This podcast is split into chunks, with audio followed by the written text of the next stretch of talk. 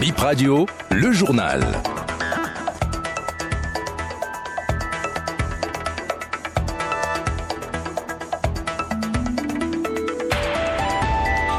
Bip Info 13h, bonjour à toutes et à tous et bienvenue au journal.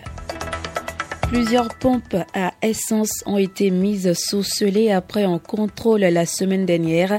La quantité du carburant servi dans certaines stations est parfois moins que ce qui s'affiche à l'écran ou parfois plus. À suivre dans cette édition les explications du directeur de la métrologie. Moins de 200 candidats au certificat d'études primaires composent depuis ce matin la session des malades du certificat d'études primaires. Pendant ce temps, la correction des copies du baccalauréat session de juin 2023 a également démarré ce lundi.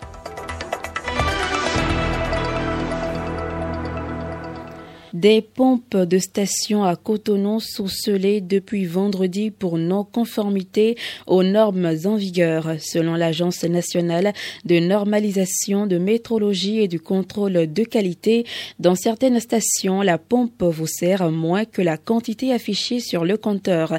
L'inverse aussi se produit, à constater l'agence. Les stations mises en cause ne seront pas sanctionnées parce que le dérèglement n'est pas imputable aux humains.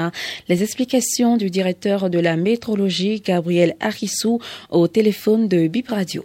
Sur chaque station, nous avons essayé de contrôler l'ensemble des distributeurs qui servent au niveau de ces stations-là, que ce soit les distributeurs de gasoil ou bien d'essence. Nous avons noté dans la majorité des cas que ces distributeurs fonctionnent correctement. Néanmoins, nous avions identifié d'autres qui ne fonctionnent pas bien, c'est-à-dire ça débite plus ou bien ça débite moins. C'est que ça sert plus que la quantité demandée. Ça, ça débite plus. Et lorsque ça débite moins, ça sert moins la quantité demandée. Lorsque nous tombons sur ces cas-là, nous mettons ces distributeurs-là sous scellé pour que les pompistes ne les utilisent pas. Ceci permet de garantir que ces distributeurs-là vont être réparés et vérifiés par nos soins avant leur utilisation. Y a des sanctions qui soient prises Non, il n'y a pas de sanctions parce que ce que nous avions constaté comme dysfonctionnement, ce n'est pas une intervention humaine qui a amené à ça. Ce sont des instruments de mesure qui, dans l'utilisation, ont dérivé dans le temps. Et la mesure qu'il faut prendre, c'est d'empêcher leur utilisation avant leur réparation.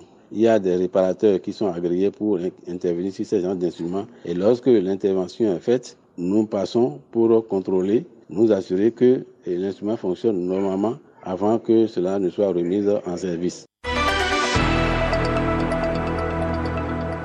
Volet éducation, les candidats qui n'ont pas planché en juin pour la session normale du CEP composent depuis ce matin la session des malades. Ils sont au total 128 candidats. Un centre est retenu par département pour cette composition. Dans le littoral, les apprenants composent à l'école primaire publique Bégame Sud. Toujours ce lundi, la correction du bac a commencé.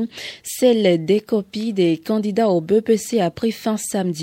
Elle a démarré mardi dernier. Les candidats pourraient être fixés sur le sort en fin de semaine, précise notre source. Info justice à présent pour coups et blessures volontaires.